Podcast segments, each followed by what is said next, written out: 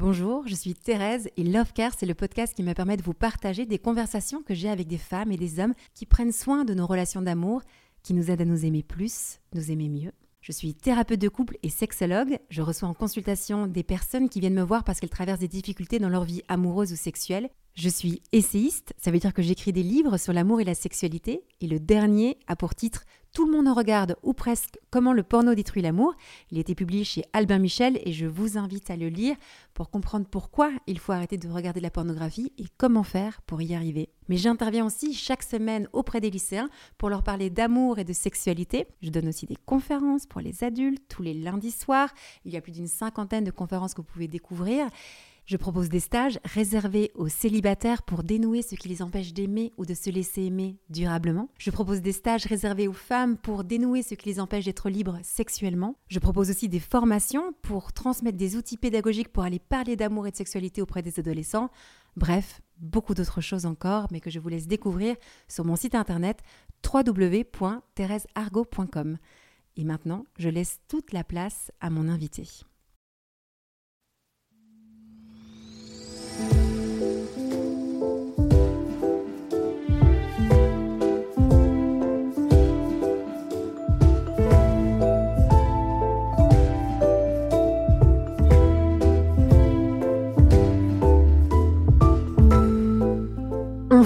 Alors on compare, on prend, on teste, on utilise.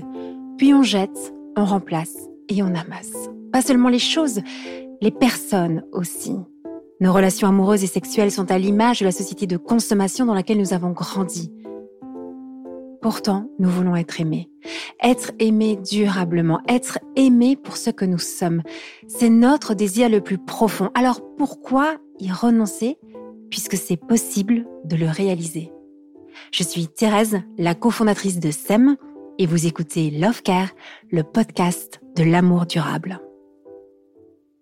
Elle aime être avec ses enfants, écrire, nager, faire du sport en général, recevoir les gens qu'elle aime à la maison. Elle aime la littérature, les bébés, tout ce qui concerne le développement de l'enfant. Elle aime les neurosciences, voyager seule, la danse classique, la sculpture classique aussi. Marie-Estelle, je suis ravie de te rencontrer. Enfin, on a un ami commun qui m'a dit il faut absolument que tu rencontres Marie-Estelle, vous avez des choses à vous partager. Alors, euh, je lui ai fait confiance, je t'ai envoyé un texto pour te dire il faut qu'on se voit. Et, euh, et c'est vrai que tu as un métier qui m'intéresse, parce que tu es psychologue, psychothérapeute, clinicienne. Ça veut dire quoi, clinicienne? Non, psychologue clinicienne. Psychologue clinicienne. C'est pour distinguer euh, les psychologues cliniciens, ce sont ceux qui ont fait un master de psychologie clinique, qui sont euh, habilités à avoir des patients, par opposition à des psychologues scolaires ou des psychologues du travail qui n'ont pas un master 2 de, de psychologie clinique, mais qui ont euh, en fait en général trois années de formation et non pas cinq. On te connaît parce que tu passes pas mal à la télévision, à la radio. Qu'est-ce qui t'anime le plus en fait dans tous ces sujets? Alors en réalité, je me suis retrouvée à passer de manière très fréquente à la télévision et dans les médias au moment euh, du confinement et de la crise sanitaire. Et en fait, ça, ça se conjuguait avec l'arrivée de mes deux derniers enfants. Et puis euh, moi, j'ai vu en fait mes patients qui se sont mis assez rapidement à présenter des troubles anxieux, etc. Et euh, en réalité, France Télévisions m'a contacté au moment du confinement. France, France Télévisions a finalement euh, m'a finalement demandé d'intervenir sur le JT. Ensuite, j'ai été récupérée par RTL et puis par LCI. Et après avoir passé un an à être deux ou trois fois par semaine sur TF1 LCI, je suis partie à CNews et, euh, et j'ai fait deux saisons dans l'heure des pros de, Pascal Pro. Et voilà, et j'étais du coup très souvent invitée aussi sur euh, des émissions de manière ponctuelle, sur RMC, etc., pour parler de sujets de société et de sujets autres que la crise sanitaire. Euh, et ce qui m'animait, en fait, c'était vraiment au début de, euh, de porter la voix. En fait, je me disais, il y a la possibilité de faire émerger le psychisme dans les médias qui est absent, c'est-à-dire qu'on analyse toujours les choses sous l'angle euh, ou politique ou économique euh, ou éventuellement médical et avec la crise sanitaire très statistique, une vision de la santé qui n'était que statistique finalement. Et c'était le moment ou jamais de faire émerger la notion que bah, l'être humain, il a un psychisme, que c'est une unité psychosomatique et que euh, on ne peut pas désarticuler sa santé en fait. Et puis aussi de, de faire remonter la souffrance de mes patients parce qu'il y avait un écart très important entre ce que les gens euh, me disaient en consultation euh, et ce que les journalistes pouvaient en fait se représenter de la souffrance psychique parce qu'ils n'étaient pas aux, prises parfois avec de très jeunes enfants, des parents en télétravail. Donc euh, c'était le moyen de, faire le lien. Pour moi, mon, cette opportunité me disait ta mission c'est de faire du lien. Voilà, de faire du lien entre des gens qui ne sont pas visibles, entre guillemets, et puis les, médias. Donc, donc c'est ça qui m'a animée, c'était de faire passer des messages et d'essayer de, de, rendre représentable une réalité qui est rarement représentée dans le monde médiatique. Euh, voilà, et j'ai rencontré comme ça euh, beaucoup de journalistes différents qui finalement se sont dit mais l'œil d'un psy c'est intéressant sur d'autres sujets de société et pas seulement sur la crise sanitaire. Ça veut dire que c'était bien reçu? Oui, c'était bien reçu parce que je crois qu'il y avait un tel niveau de, de, de souffrance, d'inquiétude, de, d'angoisse dans la, dans la population qui perdait tous ses repères, euh, que en fait les gens étaient soulagés qu'il y ait un psychologue qui dise mais euh, c'est normal que vous vous posiez des questions, c'est normal que vous ayez l'impression d'avoir perdu la maîtrise de votre vie parce que en réalité c'est le cas. Euh, et, voilà, et voilà comment vous pouvez retrouver de la maîtrise sur les choses. C'était les gens me disaient quand ils m'interpellaient dans la rue on se sentait moins seul et on s'est senti moins fou de penser ce qu'on pensait parce qu'on s'est aperçu qu'on était très nombreux à penser la même chose. Passer dans les médias. Et donc là, ça c'est un, une de tes activités, une autre donc c'est de recevoir tes patients et une autre encore c'est d'écrire des livres. Alors, mon activité effectivement principale depuis 17 ans, c'est mon cabinet de, psychothérapie, donc d'accueillir des patients euh, et de les accompagner. Euh, et à côté, j'ai une activité d'écriture. Je mettrai en troisième l'activité médiatique qui s'est présentée sans être planifiée de ma part. Je me suis retrouvée prise dedans, je l'ai acceptée. Je me suis dit c'est une super opportunité de faire passer des messages, mais pour moi c'est pas mon activité centrale en fait. Euh, en revanche, oui, ça me permet de présenter aussi mes livres quand j'en écris, donc c'est une très belle opportunité, bien entendu. Euh, mais mon, mon cœur de métier, c'est vrai, vraiment la consultation et les livres jusqu'à présent. Euh, voilà, maintenant peut-être qu'un jour, finalement, ça fera sens d'avoir une émission avec des interactions avec des auditeurs pour qu'ils posent leurs questions sur tout un tas de sujets, parce que je sens que cette demande émerge. Mais pour l'instant, c'est pas, c'est pas prévu pour le moment. Et comment t'en es venu à devenir psy? Parce que c'est quand même un métier qui reste atypique, même s'il y a beaucoup de psy, mais dans une histoire. Euh, euh, enfin, ça s'ancre dans une histoire. Comment est-ce que toi, tu en es arrivé à, choisir ce métier-là, à t'engager ah sur ce sujet euh, Très clairement du fait de mon histoire familiale, en fait. moi, j'ai une, une histoire que je raconte dans mon livre qui s'appelle L'antimère. je me suis retrouvée toute petite, en fait, aux prises avec une mère qui me détestait, qui souhaitait intimement ma mort et ça a été très compliqué d'en prendre conscience même avec les études de psychologie ça suscite des résistances. On se dit mais c'est moi qui suis folle c'est moi qui ai un problème c'est pas possible que ma mère me veuille autant de mal. Euh, mais quand j'étais petite je pensais que ma mère était simplement malade qu'elle souffrait et, et, comme moi j'arrivais pas à la sauver et eh ben il fallait que je devienne psy pour aider d'autres gens à s'en sortir. Donc au départ ça partait d'un désir de réparation et un peu d'un syndrome du sauveur que j'ai pu élaborer par mon travail sur moi et je crois que parfois on commence des métiers pour une raison, puis on les poursuit pour d'autres. Aujourd'hui, c'est pas dans l'idée que je vais sauver quelqu'un, c'est une illusion d'enfant à laquelle j'ai renoncé. En revanche, accompagner les gens pour leur permettre de se libérer de schémas négatifs qui leur font toujours attirer les mauvaises choses, euh, oui, ça, ça je, trouve ça, euh, euh, je trouve ça magnifique. En fait, je trouve que c'est vraiment un métier qui, qui a du sens et puis qui parfois est gratifiant quand on voit quelqu'un arriver en ayant perdu complètement le goût de la vie et que deux ans plus tard, vous recevez un faire-part de mariage et que cette personne vous dit, alors le but n'est pas de marier mes patients, je suis pas une, agence matrimoniale, mais je prends cet exemple pour dire quand les gens finalement vous disent, bah, j'ai réussi à nouveau à retrouver confiance en moi, à faire confiance euh, et à oser en fait prendre un risque affectif, on se dit bon bah il s'est libéré de, de, pas mal de blocages et j'ai été témoin de ce moment difficile et il porte de beaux fruits donc euh, donc je trouve que c'est génial de se lever le matin et de se dire que euh, on va être un passeur en fait, on va aider les gens et on bosse avec notre souffrance. Moi j'en ai pris plein la tronche quand j'étais petite et et donc, c'est aussi une manière de transformer le plomb en or, en fait, ce métier. Ah, merci de le dire. C'est euh, ouais, je comprends, c'est hyper touchant. Je comprends mieux pourquoi notre ami a voulu nous mettre en, relation, parce que euh, c'est souvent aussi quelque chose qu'on a pu parler dans ce podcast ou quoi. Mais comment est-ce qu'on transforme, comme tu dis, le plomb en or? Et ça fait écho aussi dans, dans, mon histoire personnelle. Et tu dis, tu parles Mais parce que je crois que c'est la vocation d'homme. Enfin, l'être humain est, est, appelé à transformer en permanence ce qui le plombe en, en possibilité, possibilité de lien, de lien imaginaire, de lien affectif. Euh, voilà, de création.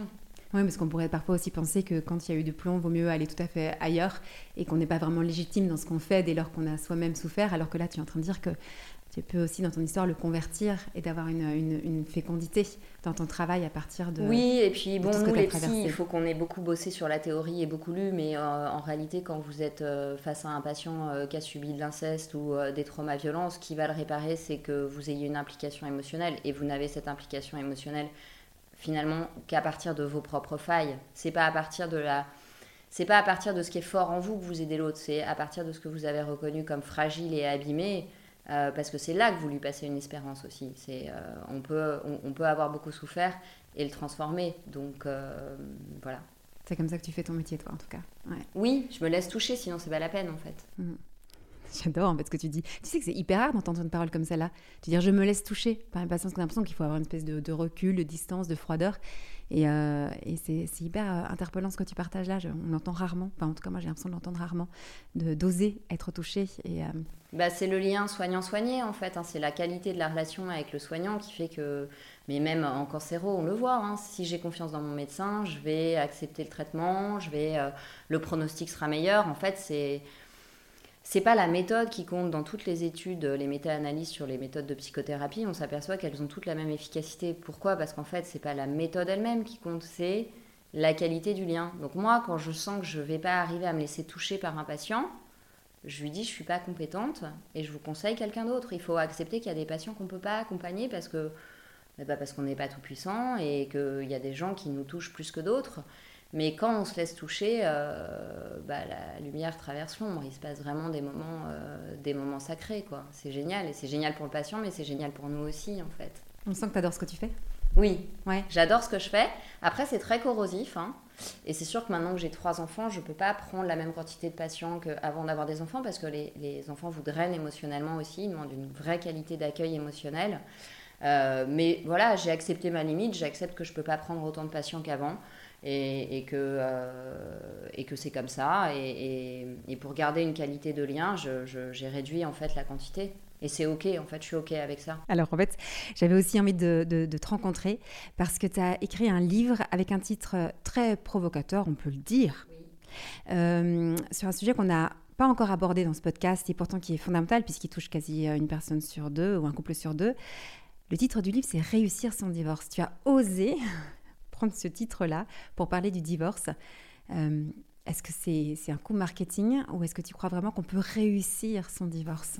Alors, c'est pas du tout un coup euh, marketing parce que je pensais même que ça allait desservir le livre de s'appeler comme ça parce que c'est tellement provocateur que ça peut même être mal perçu et, je, pense que c'est pas toujours bien perçu d'ailleurs. Mais, euh, mais c'est pas grave, je l'ai choisi parce que, oh bah, j'ai pas de honte à le dire en fait, moi c'est mon cas. Moi, j'ai réussi mon divorce. Et quand je vois les pugilats autour de moi, c'est-à-dire que ça met des années et les gens en sortent ruinés moralement, les enfants sont massacrés, ruinés financièrement, je me dis, mais est-ce que c'est possible, en fait, pour un être humain euh, d'accepter avec humilité qu'on se sépare, et que, mais qu'on peut se séparer en bonne intelligence sans sacrifier les fruits de son mariage et sans sacrifier en fait l'intérêt supérieur de l'enfant, parce que c'est souvent quand il y a des enfants que ça se passe très très mal et que, la guerre dure des années. Et j'avais envie de dire aux gens, moi mon rôle de psy, c'est pas de vous dire de divorcer ou de pas divorcer, pas du tout, ça c'est le, le, rôle d'un gourou. Euh, mais euh, à partir du moment où vous arrivez dans mon bureau en ayant pris cette décision, euh, mon travail c'est de vous accompagner pour que cette séparation, elle se fasse avec le moins de dégâts possible ce sera toujours une fracture dans la vie. C'est quelque chose qui reste éminemment coûteux énergétiquement, hein, pas que financièrement, et, éminemment douloureux parce que parce que c'est très dur de se pardonner, parce qu'on s'en veut d'avoir fait le mauvais choix, parce qu'on s'en veut d'avoir cassé une famille. Mais j'avais justement envie d'accompagner les gens là-dedans, en fait. comment je me pardonne, comment j'arrête d'être en colère contre l'autre. Euh, parce qu'en fait, c'est moi que ça bloque, hein, c'est pas l'autre. Euh, tu dis comment je me pardonne parce que selon toi, c'est cette espèce de culpabilité et de colère qui, euh, qui fait que les, les divorces sont souvent des, euh, des déchirures ce qui incroyables. beaucoup les divorces, c'est le fait qu'on n'admet pas qu'on est en colère contre soi. Donc j'essaye d'aider les gens à accepter aussi la part de colère qu'ils ont vis-à-vis d'eux-mêmes, de s'être déçus, d'avoir été déçus, d'avoir mal choisi, euh, d'avoir mal géré la relation. Voilà. Et puis bon, euh, au début du livre, je dis que parfois un divorce réussi, c'est un divorce qui n'a pas lieu, c'est-à-dire il faut faire le bilan.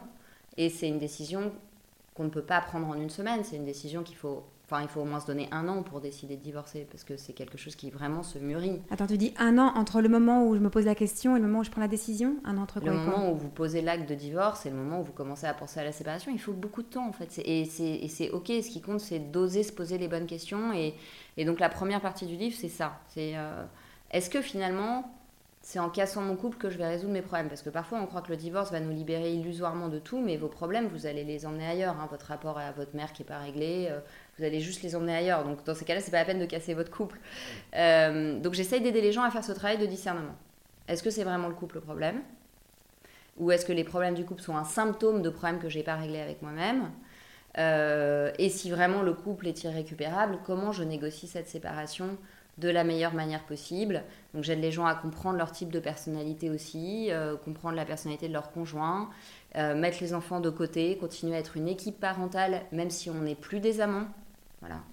Donc réussir son divorce, c'est d'abord aller jusqu'au bout de son discernement, de savoir exactement pourquoi est-ce qu'on se sépare et que la relation n'est plus possible. Oui, et je pense que finalement, parfois, euh, c'est au moment du divorce qu'on finit le discernement du mariage qu'on n'avait pas fait suffisamment avant de s'engager, quoi. Parce que euh, bah, parce que quand on se marie, on, est jeune et que c'est normal aussi de ne pas avoir tout élucidé de son histoire euh, à 25 ans.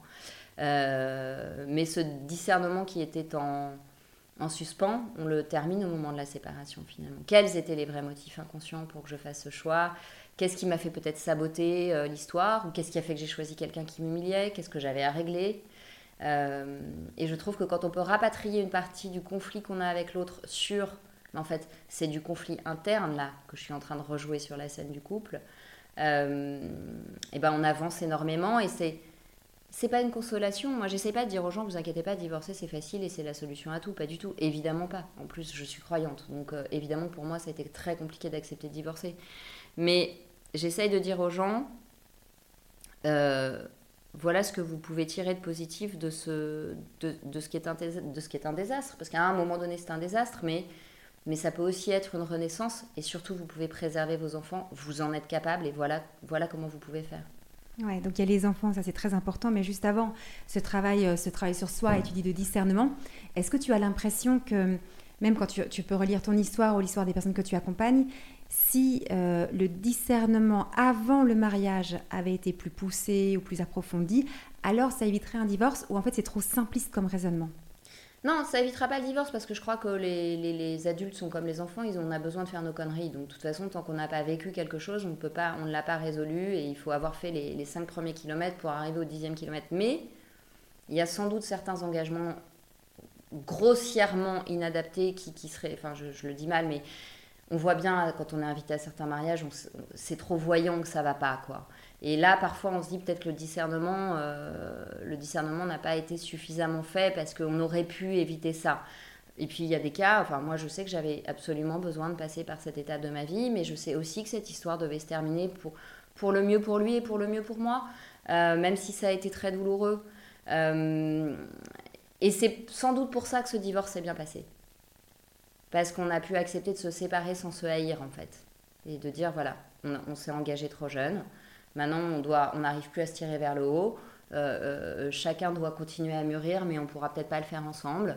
Euh, donc je crois qu'il faut plus pousser le discernement. Maintenant, je ne pense pas que parce qu'on aura fait un maximum de discernement, on aura franchi toutes les étapes et que ça évitera tous les divorces. Ce serait mm. trop beau. Mais peut-être que ça en évitera certains. Pour moi, c'est important quand même de le redire, hein, parce qu'on n'est pas dans une histoire de recette. Si tu fais ça, ça, ça, alors du coup, tu t'assures un mariage heureux et durable. C'est intéressant, c'est important d'aller jusqu'au bout de son discernement quand on, avant de se marier, de se préparer au mariage, c'est essentiel. Mais parfois, malgré une préparation qui a été faite, et, eh bien, on a besoin, comme tu dis, de passer par différentes étapes. Et puis, parfois, le divorce, euh, quelques années plus tard, ben, s'impose à nous. Et euh, moi, je, trouve ça très important de le redire pour pas avoir des discours trop simplistes sur l'amour et sur la relation, parce qu'on peut les entendre un peu de, plus en Énormément. plus. Et, euh, et, du coup, ça me fait du bien vraiment de t'entendre le dire. Des, des, des, discours très binaires où on va vous dire si je divorce pas, mes enfants seront contents, euh, seront heureux, et puis si je divorce, mes enfants seront traumatisés à vie. Et en fait, c'est pas la réalité de ce que je vois dans mon cabinet. Je vois des enfants massacrés parce que leurs parents se détestent, mais qui se forcent à rester ensemble pour les conventions. Euh, et à contrario, je vois des enfants dont les parents ont pu se séparer en restant une équipe parentale soudée, où il n'y a pas d'incohérence éducative et où l'enfant a du chagrin, bien sûr, on aura toujours du chagrin que nos parents ne s'aiment plus, mais où il a son équilibre en fait, parce qu'il n'est pas l'arbitre de conflits incessants à la maison, où on est la famille bien sous tout rapport, mais en fait, dès que la porte est fermée, on se déteste. Donc il y a voilà, il a pas de je crois qu'il n'y a pas de place pour les préjugés, il n'y a pas de place place pardon pour l'idéologie en fait dans cette affaire-là. Oui, mais par contre, tu annonces euh, quand même quelque chose d'assez nouveau et assez atypique aussi, c'est de dire cette euh, cette expérience-là du divorce, elle peut euh, bien se passer, ça veut dire qu'elle peut être comment dire, une épreuve qui va faire qu'on va quand même continuer à avancer l'un et l'autre, euh, euh, personnellement et aussi euh, autour de nos enfants, et que ça peut être quelque chose de bon en fait pour les uns et les autres. En fait, on n'est pas obligé de se dire s'il y a un divorce, automatiquement, ce sera la haine, le déchirement, la guerre absolue. Absolument. Et, moi, j'ai même des patients qui me disent, mais je suis un meilleur père depuis qu'on s'est séparés, parce que finalement, comme je ne suis plus parasitée par nos conflits, je suis le papa que j'ai envie d'être avec eux, et euh, et, j'ai envie de leur donner le meilleur de moi-même. Donc euh, non, il n'y a pas d'idéologie et, je dis que c'est pas parce que c'est une très grande souffrance euh, que c'est forcément une catastrophe absolue. Il y a des divorces qui n'ont pas eu lieu et ça, je le vois, ce sont de vraies catastrophes parce que ça donne ça vend un mensonge aux enfants parfois. C'est-à-dire qu'on leur raconte que c'est de l'amour alors que eux savent très bien avec leur perception d'enfant que c'est pas de l'amour. Et ça, ça les amène bien plus. Oui. Et parfois, c'est des années plus tard qu'ils s'en rendent compte, euh, ouais, qu'ils ont été abîmés Bien sûr qu'ils ne veulent pas s'engager, parce que, mais, mm. mais euh, j'ai plein d'exemples de couples euh, qui ont été bousillés parce que l'un des deux avait vu son père ou sa mère tellement malheureux dans le couple qu'en fait, une fois en couple, ça a fait ressurgir les fantômes de l'angoisse de oh là là, je suis mariée, donc je vais finir comme mon père, castré, ou alors je vais finir comme ma mère, aigrie, frustrée. Et du coup, ils sabotaient leur couple parce que pour eux, comme le couple c'était ça, eh ben, en sorte, inconsciemment, que ça se termine comme ça. Et finalement, ils auraient fait une thérapie avant de se marier ou leurs parents auraient eu le courage de dire là, on est en train de montrer ce qu'il y a de plus moche aux enfants, faut peut-être mieux qu'on se sépare en bons termes. Bah, peut-être qu'ils n'auraient pas saboté. Donc on voit bien comment la souffrance, elle se transmet de génération en génération. Et, donc oui, le travail sur soi, il est indispensable pour, pour arrêter ce truc-là, en fait. C'est trop, trop triste de voir des, des gâchis de couple parce qu'on a vu ses parents malheureux en couple, en fait. C'est trop bête. Ça, c'est une évidence.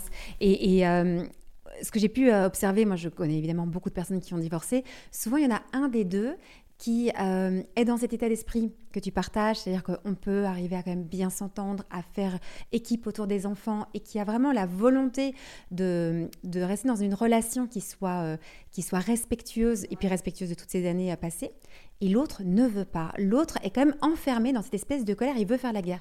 Comment est-ce qu'on fait dans ces cas-là où on n'est pas tous les deux alignés sur euh, euh, le, désir commun de continuer à faire euh, équipe autour des enfants et de quand même bien s'entendre malgré cette séparation et la souffrance? Mais ça c'est très compliqué, je le, vois en consultation en fait, c'est-à-dire qu'on ne peut pas obliger l'autre à être mature et, et courtois et, intelligent. Quoi. Faut, faut essayer de lui expliquer que s'il a décidé de faire la guerre, en fait, vu qu'on a des enfants ensemble, ça va durer 20 ans euh, et ça va pourrir la vie de tout le monde et ça va pourrir son lien avec son enfant parce qu'un jour, son enfant sera grand, il regardera sa vie et il lui dira Mais attends, tu m'as bousillé mon enfance, en fait.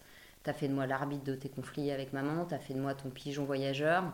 Euh, en fait, euh, donc, en fait, il le paiera d'avoir alimenté le conflit, l'autre.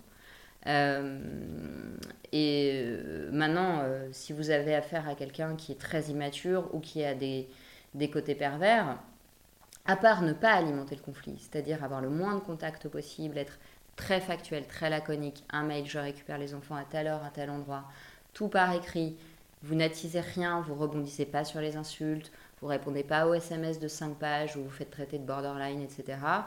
Euh, il y a quand même des situations où ça s'apaise parce que j'ai envie de vous dire que pour se battre, euh, c'est comme pour s'aimer, il faut être deux. Donc à un moment donné, si vous rebondissez jamais sur les agressions, si l'autre est simplement dans un dépit amoureux, ça se tassera. Si l'autre s'avère être une vraie perverse ou un vrai pervers, bah vous aurez besoin d'être bien aidé, bien aidé par un psy, bien aidé de bien réfléchir. Ça va être fatigant parce qu'il faudra réfléchir à chacune de vos réactions pour pas que l'autre utilise vos failles. Il euh, faudra être bien aidé par votre avocat aussi, mais, euh, mais, mais dans beaucoup de cas, s'il y en a un qui veut pas faire la guerre, bon bah l'autre au bout de quelques mois il arrête de. Enfin, c'est pas drôle de se battre tout seul, donc euh, quand il voit que ça se passe bien, il voit aussi les bénéfices qu'il y a à avoir un, ex qui, ou une ex qui est cool sur qui va pas dire bah puisque tu m'as fait ça je te fais ça et qui au contraire dit bah tu veux la voir samedi pour son spectacle de danse il y a pas de problème je la prendrai euh, la semaine prochaine ou je la prendrai plus aux vacances de Noël. Et en fait, euh, c'est tout bénéf de bien s'entendre parce que c'est difficile d'éduquer des enfants en bossant. Donc si on peut se rendre service et que l'ex peut aussi être celui euh, qui nous facilite la vie en premier lieu et à qui on facilite la vie, mais c'est tellement génial pour tout le monde. Je crois qu'il faut essayer de le faire comprendre à l'autre. Mais en général, là où ça se passe mal, c'est qu'il y en a un qui a choisi euh, le divorce et qui a amené le couple vers, cette, euh, euh, vers ce chemin-là, et l'autre qui a l'impression de subir la décision de son conjoint.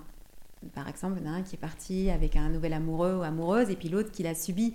c'est là en général que c'est difficile. Oui, mais vous voyez, sur la quatrième de couverture, on a choisi la phrase Si l'on est tout à fait lucide, une relation réussit et échoue à deux.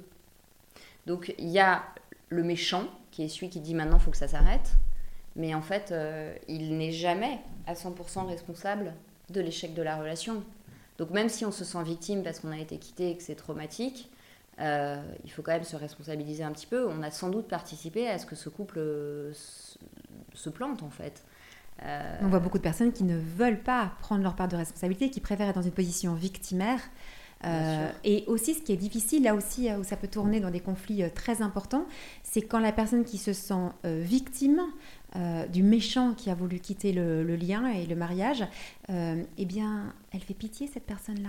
Elle, elle, elle, est, elle, ça se voit sur son visage qu'elle est triste et qu'elle est malheureuse de la situation.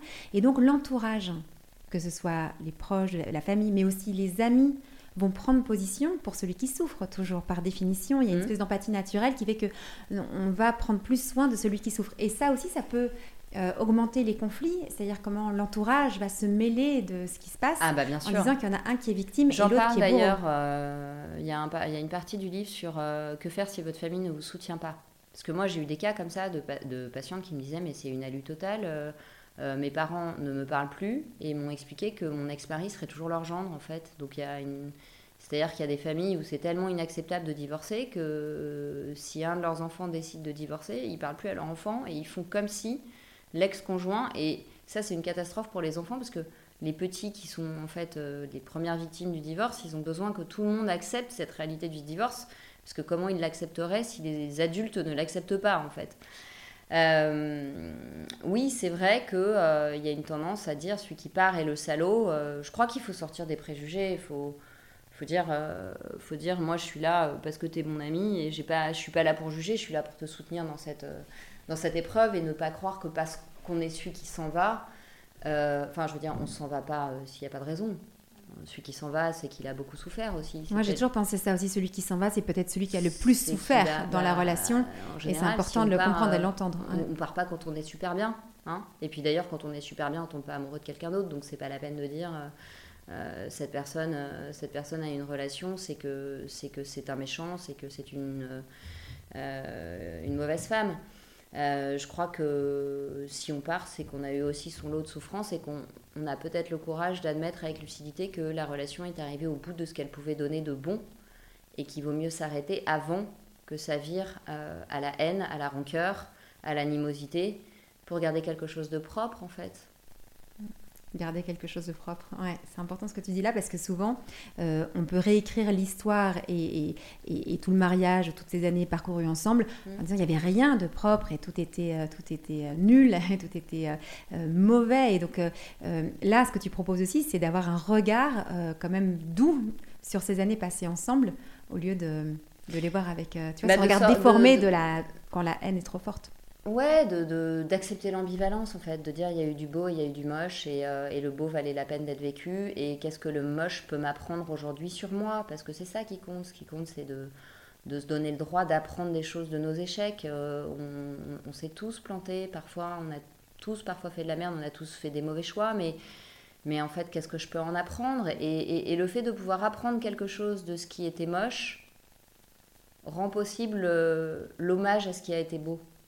Vous voyez ce que je veux dire? C'est-à-dire si, si on accepte que le moche peut aussi être une source d'apprentissage, ce sera plus facile de se dire, bah, il y a aussi eu du beau. Il n'y avait pas assez de beau pour continuer. C'est pas parce qu'une relation... Euh, euh, euh, c'est pas parce qu'une relation valait la peine d'être vécue qu'elle mérite d'être continuée, mais il y a eu du beau. Maintenant, ça va, ça va mal tourner si ça continue, mais ce beau a existé en fait, et, et je l'accepte et je te souhaite le meilleur pour la suite. Et là, je crois qu'on peut passer c'est une transformation de l'amour. C'est-à-dire moi, j'ai toujours expliqué à mon fils aîné, je ne suis pas passée de l'amour à la haine pour ton papa. Je suis passée du sentiment amoureux à une autre forme d'amour qui a un vrai respect, qui a une vraie estime. C'est un homme que j'estime. C'est un homme avec qui être mari et femme ne fait plus sens et n'apporterait rien ni à l'un ni à l'autre. Mais ça ne veut pas dire qu'il y a une obligation de se détester. En fait, parce que c'est vous que ça abîme. Hein, euh, donc, euh, gardez la haine pour les gens qui sont vraiment pervers, parce que vous en avez besoin pour vous protéger d'eux. Mais c'est pas parce que l'autre vous a fait quelques coups bas pendant le divorce qu'il faut le qualifier de pervers en fait. C'est quand on divorce, euh, on se fait pas des caresses. Hein. C'est normal que ce soit un peu conflictuel. Déjà, c'est aussi un autre élément que tu donnes et qui est fondamental, c'est de, de, de, sortir de ces espèces d'étiquettes qu'on met sur l'autre pour en fait euh, donner une raison à tout ce qui est en train de se passer. Il est pervers, elle est perverse. Alors les fameux pervers narcissiques, il y en a partout et on les tous. Euh, donc en fait, on veut un peu mettre ces étiquettes-là, mais qui vont finalement attiser, je trouve, le conflit et, qui vont, et, et, aussi attention à l'entourage de pas le faire parce que ça, augmente la tension. Alors que, tu vois, dans le message que tu donnes, qui est hyper fort, c'est de se dire qu'on peut rester en lien, on peut rester dans une relation qui soit respectueuse, qui soit bonne, malgré un moment une rupture du mariage et que les deux ne sont pas incompatibles. Et donc, si tu pouvais résumer en, un conseil ou deux conseils vraiment pour garder ce lien-là, tu dirais quoi? Le plus important, ce que tu voudrais vraiment que, que les gens comprennent? Mais qu'en fait, les gens, faut qu'ils comprennent que s'ils salissent l'image de, l'autre, euh, ils s'en sortiront jamais eux-mêmes, parce que c'est leur choix passé qu'ils sont en train d'insulter. S'ils ont vécu, dormi, fait des enfants avec quelqu'un et qu'ils ont été avec cette personne pendant 10 ans, 15 ans, du jour au lendemain, pour ne pas se remettre en question, dire il est coupable de tout, c'est un salaud, c'est un pervers narcissique, alors que ça n'est pas le cas, parce qu'évidemment, il y a des situations où il y a véritablement un conjoint pervers. Mais quand c'est pas le cas, c'est stérile, vous en tirez rien, vous allez vous replanter dans l'histoire d'après parce que vous n'aurez pas profité, entre guillemets, de cette séparation, certes très douloureuse, pour vous remettre en question et vous demander ce que vous avez, pourquoi vous avez permis à l'autre, en fait, de se conduire aussi de cette manière. Ça vient aussi de nous Est-ce que j'ai. Pourquoi l'autre m'humilie? Alors, ses raisons à lui, c'est les siennes. Mais moi, pourquoi est-ce que je permets qu'on m'humilie? Qu'est-ce que j'ai pas réglé de ma blessure d'humiliation avec mon père ou ma mère qui me rabaissait tout le temps? Tiens, ce serait intéressant que j'aille refaire un petit tour chez le psy pour essayer d'éclairer ça et que mon prochain conjoint ne se permette pas de m'humilier. Euh, et c'est là en fait qu'il se passe quelque chose d'intéressant psychiquement et qui va faire qu'on va pas rester dans des émotions négatives, des greurs, de rancune, qui nous envoie plein de stress, plein d'inflammation, et ensuite on tombe malade et on se trouve moche. Euh, alors, j'ai fait une vidéo gratuite sur YouTube sur la différence entre manipulation émotionnelle et perversion. Et ça, je pense que ça peut aider dans les moments de séparation, parce que quand on se sépare, on devient manipulateur, et on est manipulé, et c'est normal parce qu'on se sépare, donc on montre le moche.